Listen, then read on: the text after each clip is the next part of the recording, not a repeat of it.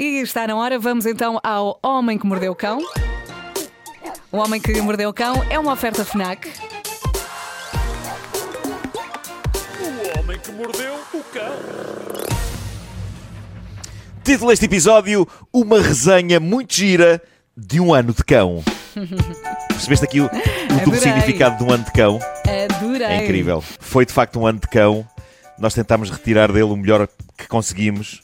Acho que fizemos uma. Fizemos uma odisseia de emissões inacreditável. A, a maneira como nós conseguimos mesmo assim. É verdade, a maneira como fizemos as, as emissões em casa, como fizemos o, o- as- os nossos mini concertos noturnos ao serão, a- acaba por haver no meio deste apocalipse que nos calhou a todos algumas memórias boas aqui no meio. Sim, eu recordo-me das e noites e o dos homem- concertos e recordo-me dessas noites com Sim, muito carinho. sim, sem dúvida. Um, e, e, portanto, eu, eu- de todas as sugestões de histórias que, que impressionaram os nossos ouvintes, histórias do homem que mordeu o cão, eu retirei aqui três que, que eu achei maravilhosas. Eu, eu quando digo que achei maravilhosas, parece que estou a dizer eu de facto sou muito bom, que trabalho notável que eu fiz. Mas não, as histórias são naturalmente boas de origem. Eu limito-me a contá-las. um, e, E e pronto, é, é o- é o caso desta a, história dos papagaios, que é uma história que me estimula, antes de mais, a explicar que eu adoro papagaios. Quando um papagaio nos diz Olá! Está de facto a ser educado e está a cumprimentar-nos. Por isso é que eu respondo sempre a papagaios quando eles dizem Olá! Eu respondo Olá, viva, como tem passado? Também queres Pá, ser gosto, gosto de os tratar. Claro que sim, claro que sim. Infelizmente, a grande maioria dos papagaios é incapaz de prosseguir uma conversa a partir daí. Eu, eu lembro-me de um deles, quando eu lhe disse Olá, viva, como tem passado, responder-me Quem é o menino mais lindo? E de eu me ter afastado porque achei que ele estava a tentar engatar-me. Ah, e o ambiente ficou estranho. Tudo isto para, ah, para dizer que eu gosto de dar crédito ao que os papagaios dizem. E, meu Deus, as coisas que foram ditas este ano por um grupo de papagaios num parque zoológico de Lincolnshire, em Inglaterra. Eh, Eu estou a falar de um grupo de cinco papagaios africanos cinzentos que foram adotados por este parque de vida selvagem no passado dia 15 de agosto. Eles ficaram de quarentena até eh, durante, durante um, um- um período e aconteceu uma coisa extraordinária. Aparentemente, durante o período de quarentena, eles ensinaram palavrões uns aos outros ok? Durante esse tempo em que viveram numa sala os cinco. Tiveram de voltar a ser postos em isolamento porque estava a ser aflitivo. Os papagaios estavam a mandar visitantes e funcionários do parque para certos sítios e o diretor do parque, Steve Nichols, disse na altura que sempre que passava junto da zona deles, um dos papagaios berrava algo que, traduzido à letra e ao mesmo tempo suavizado para não chocar o nosso auditório, seria algo como És uma vagina gorda. E eles aprenderam isso E o diretor alguém. do parque, o diretor do parque diz que das primeiras vezes achou graça, mas que a coisa se tornou impossível porque os papagaios não sabiam dizer outra coisa que não insultos horríveis. E, como de início as pessoas se riam, eles aprenderam também a rir.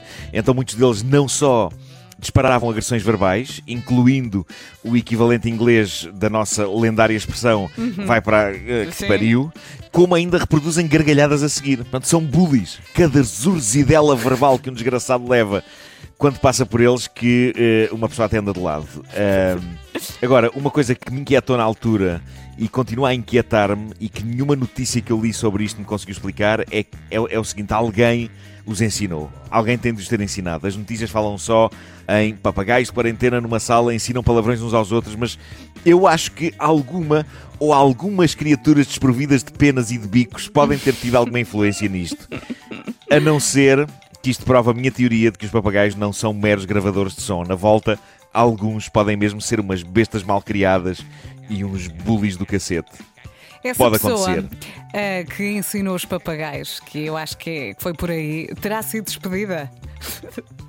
Eu não faço ideia porque eu acho que na altura, e penso que agora continuaram a, a não, continua na mesma ao caso, eles não, não tinham conseguido localizar a origem a origem de, de, de, dos, dos, insultos. Epá, quem, é, quem é que lhes tinha ensinado aquilo? Estás a perceber? Sim, era fechar Portanto, toda a gente num, num quarto. Mas, mas, quem começou? Quem claro. foi? E não saíam dali enquanto não e, é, e é, não, e, e a ouvir os papagaios e tentar perceber pela, pelo tom pelo de voz tom, do papagaio sim, sim, qual, é, sim. qual é o que se assemelha mais. Hum. Porque uma coisa assim nos papagaios é que eles às vezes imitam, tentam fazer tons de voz parecidos com os das pessoas. Sim, sim. E, e não só isso, é para papagaios e periquitos. Havia um periquito, eh, o periquito da minha avó materna, da minha avó Cecília, um, epá, fazia um som de porta a ranger notável. Ele fazia. que ele ouvia. Como eles não conseguem Bom, falar. É como, é como, os miúdos. Olha, o meu filho não sabe falar, mas agarra o tom Sim. quando eu digo, ó oh, Francisca, e ele, ai, faz isto. O som está lá, claro, não está claro, a palavra. Claro. É igual. Não acontece isso com o meu sobrinho, com o Manel também, uhum. é verdade. Um, ora bem, de um sítio chamado San António, chegou, eh, na América, chegou um caso muito estranho e que, na altura, tal como agora, eu, eu tento projetar na minha mente este caso, este acontecimento, usando a minha própria casa de banho como cenário.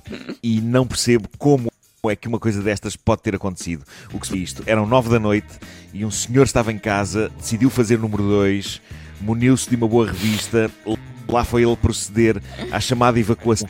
Evacuou, estava pacatamente sentado na sanita no segundo andar de um edifício quando houve um estouro sente uma dor aguda nas nádegas e sangue espirra. Por bizarro que isto possa soar, sim, este foi o homem que levou um tiro no rabo enquanto defecava. Eu não percebo, ainda hoje e passados tantos meses, eu não percebo de que maneira é que isto pode fazer sentido, mas o que é certo é que aconteceu. A polícia acredita que os tiros foram disparados do outro lado da rua e há testemunhas a dizer que podem ter sido disparados de dentro de um Mustang vermelho que passou ali pela, pela rua. Ninguém sabe porque é que isto aconteceu. A vítima não pertence ao mundo do crime, é só um pacato senhor que só queria coitado, evacuar. Coitado. E nisto leva um tiro numa das nádegas. Olha, Eu não foi, percebo como é que isto pode acontecer. Foi das histórias mais votadas ontem no WhatsApp quando a disseste que ias fazer então este best-of. Toda pois, a gente pois. se lembrou desta história. É porque e é eu... muito intrigante, é, é, muito embaraçosa e intrigante. E uma pessoa imagina eu a situação. Percebo... Claro, claro, claro. E não percebo como é que isto pode acontecer, tendo em conta que, um, a maioria das casas de banho dos apartamentos não tem janelas hum. e dois, as casas de banho que têm janelas têm nas altas. Não há uma maneira de uma pois. bala entrar por ali e alojar-se no rabo de um senhor que está sentado na sanita. Portanto, eu só posso acreditar que de facto esta casa é feita de material fraco. E é um facto, quando se anda em alguns bairros suburbanos da América, e eu não quero aqui estar a vangloriar, mas eu já estive na América. Não, mas, mas há, as casas lá há muitas casas de madeira e de Sim, materiais que são frágeis e, pá, é? e, muito leves. E portanto, eu quero acreditar que a bala penetrou a parede e acertou em cheio na nádega exposta do senhor. Deve ter sido na parte superior da nádega, porque o resto estava protegido pela sanita. Mas no fundo, o que esta história fascinante parece dizer-nos é que ninguém pode dizer que está bem. Não, não. É que, é que repara, ele nem sequer pode contar esta história para retirar dela dividendos de sex appeal. Um não, tipo não. levar um tiro é uma boa história para impressionar pessoas. Mas no rabo Mas não. eu acho que se ele quer impressionar pessoas com isto, não pode entrar em detalhes ele pode sempre dizer, é, sabes que já levei um tiro e ficar por aí, mas é óbvio que as pessoas vão perguntar onde, onde? Mas também e pode dizer foi no final das costas. Foi no, no final das costas. Ah, pois também pode ser. Claro, assim claro, claro. Mas como? Onde é que tu estavas? Estava a fazer cocó. Uh, é péssimo, péssimo. Uh, é muito triste. É um péssimo atentado. E agora, uma das histórias favoritas minhas e, e do vasto auditório deste ano uh, que agora acaba. É uma história intimista de vida em casal que emana bizarria por todo lado, mas que fez muito furor na famosa página dos embaraços do Reddit, a página Tifu. Nós desenterramos muita coisa fascinante desta página este ano. A página em que pessoas bem intencionadas por vezes se metem em alhadas terríveis. Uhum. Há uma parte desta história na qual eu me revejo porque é uma história que eu costumo contar, mas é só uma parte. De resto, há aqui muita coisa que para mim é nova no que toca a passatempos giros para fazer a dois. Mas eh, pronto, eu vou eh, então ler a mensagem que a senhora deixou. Vou fazer o mesmo aviso prévio que fiz quando contei isto pela primeira vez. Vamos falar da zona genital, ok? E portanto, okay. caríssimos ouvintes, não sei se querem expor as crianças a esta história. Não há, na verdade, nada sexual nela. Há, há, mas não há. Isso foi uma das coisas que mais me espantou. Eis um casal que usa as partes baixas dele para algo que não é exatamente erótico. Eu já vou explicar. Isto é tão bizarro. Pois Isto é, é tão é. absolutamente bizarro. Eu vou ler então, vou ler. Ela diz assim: O meu marido e eu estamos juntos há 13 anos e eu não faço ideia como é que isto começou, mas há anos que lhe ponho pó de talco nos testículos. Eu avisei que isto era um bocado bizarro. Mas ainda é mais bizarro o que ela diz a seguir. Ela diz: Ponho pó de talco e massajo. E é algo que é estranhamente reconfortante e que nos adormece aos dois. Jesus. Como? Como? Como? Exatamente, foi o que perguntámos Isto para quando mim era impensável. Isto era impensável como técnica de adormecimento. Eu adormeço com um chamado cafuné no cabelo. Mas com isto eu não adormeço. Eu com isto não adormeço. Pelo contrário. Ela prossegue. Ela prossegue. Uh, ela diz: é estranhamente reconfortante e adormece-nos aos dois. E para além disto, quem não aprecia ter os testículos refrescados pelo talco em vez de os manter com uma umidade digna de um pântano? Já para não falar nas maravilhas do talco para evitar assaduras. Pois, pois, pois. Eu percebo. Eu percebo este fascínio pelo pó de talco, eu não o uso desde bebê, mas eu confesso que esta descrição da senhora do poder do pó de talco me fez ter vontade de comprar uma embalagem e de juntar ao ritual de vestir o pijama o ritual de encher todo o meu baixo ventre e o traseiro com pó de talco. Prosseguindo, ela diz o seguinte: Um dia acabou-se o pó de talco do nosso filho de dois anos, não há drama, fui à loja buscar mais e achei que podia experimentar trazer um bom pó de talco para o homem, um bem cheiroso e com uma fragrância mais masculina. E eu juro-vos, na altura eu não fazia ideia que isto existia. Eu aprendi muito sobre pó de talco com esta edição do Homem que Mordeu o Cão. Eu achava que todo o pó de talco cheirava ao mesmo, mas parece que há bons talcos de homem. E diz ela, por isso trouxe um novo pó para ele e o bom velho talco Johnson's para o bebê. Uh, ela continua dizendo, uh, aqui está onde falhei, não li a embalagem com atenção, vi por alto que dizia coisas como absorvente, refrescante, vi que dizia controle da umidade e odor e apenas pensei quão incrível seria para ele não ter testículos de pântano. Como sou um bocado espaçarada, não li mais do que isso. E então chega a noite em que uh, ele, ele volta de viagem e a senhora diz, estamos na cama e o meu marido pede, por favor, a habitual massagem testicular com talco.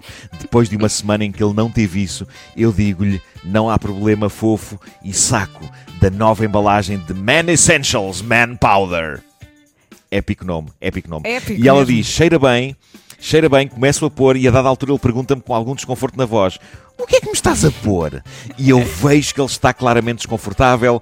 Olho para a embalagem e vejo que está lá escrito que o poder refrescante vem de doses generosas de mentol.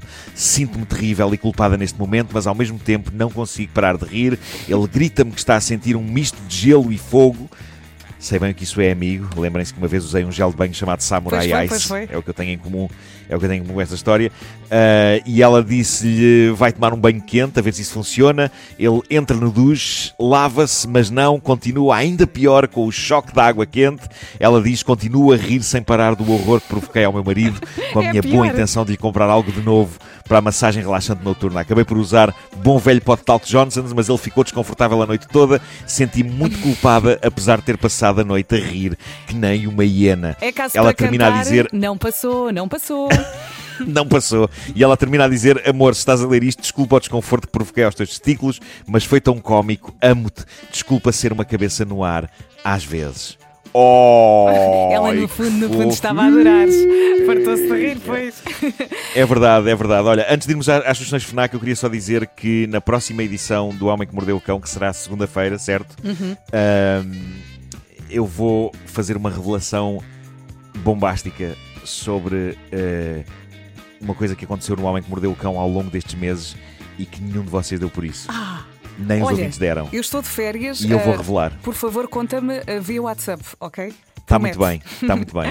Eu prometo, eu prometo. O Homem que Mordeu o Cão é uma oferta FNAC. Vamos então às sugestões. Não podíamos fechar o ano sem as sugestões FNAC e começamos pela música. Sim, Taylor Swift diz que não conseguia parar de escrever e por isso voltou a lançar mais um álbum este ano, chama-se Evermore, conta com colaborações de luxo de malta de quem eu sou tão fã, a Jaime, Bon Iver, dos The National e já está disponível na FNAC. Também já chegaram à FNAC as novidades Lego, Lego Super Mario e Lego Technic, que vai poder construir, por exemplo, o percurso de armadilhas do Super Mario 3 ou até uma réplica do McLaren Senna GTR. Entretanto, uh, falando aqui de livros, o novo livro da Paula Hawkins, autora da Rapariga no Comboio, que eu li, sai em agosto em inglês, mas já está em pré-venda em fnac.pt. Chama-se Slow Fire Burning e é um novo thriller sobre uh, pessoas afetadas por experiências traumáticas. Serão capazes de uh, cometer um crime? E se foi um dos sortudos que recebeu uma PS5 no Natal, aproveite e faça a pré-compra do jogo Returnal. É o jogo de sobrevivência e sempre que morre começa de novo e tem de enfrentar novos desafios. Se comprares eh, durante o período de pré-venda, recebe o jogo no dia do lançamento e tem um desconto de 15% e ainda recebe como oferta um DLC com dois fatos virtuais. O Homem que Mordeu o Cão foi uma oferta FNAC. Chega primeiro às novidades.